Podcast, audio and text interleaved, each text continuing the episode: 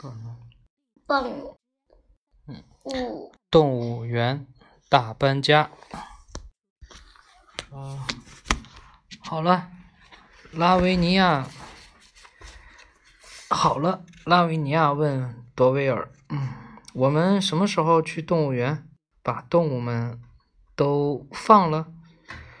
多威尔说：“等我休息的时候，我们就去吧。”那你什么时候休息呢？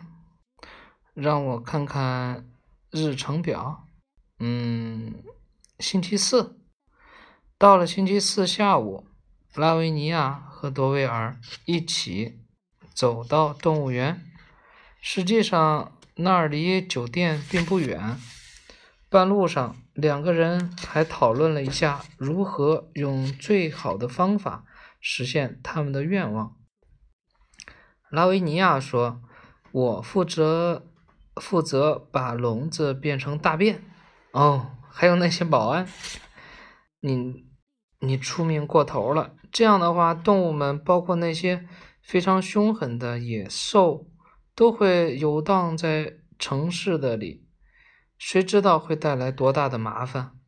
那些食肉动物甚至有可能吃人。”但是他们不会吃我，我是他们的朋友。嗯，这可不是一个好理由。他们会吞了其他人，而且在我们这样的城市里，没有草原和森林，食草动物找不到吃的，他们会饿死的。你说对吗？那你有什么好建议？我有一个计划。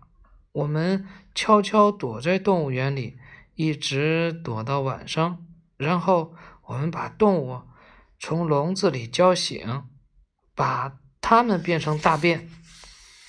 嗯，但是我想给他们自由呀。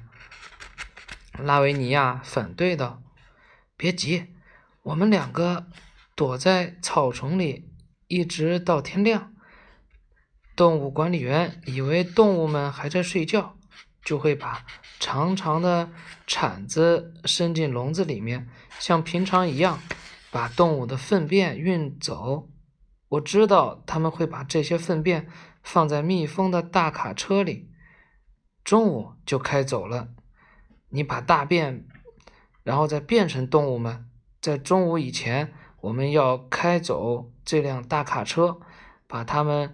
送到一艘开往非洲的大船上，这样大船到了非洲，动物们就可以重新回到草原和森林，也不会伤害任何人。但是我怎么把它们变回去呢？他们是被关在大卡车里。拉维尼亚抱怨道：“你知道，我得一边看着动物们，一边转动指环。”才能把它们变回去，不然的话，魔法是不会起作用的。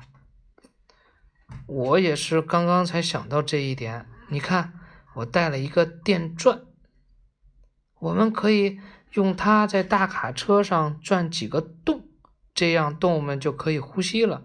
我打了个一大一点的洞，你往里面看，然后用你的魔法指环把动物们恢复原样。太好了，拉维尼亚说道：“你想的真周到，你真聪明呀！”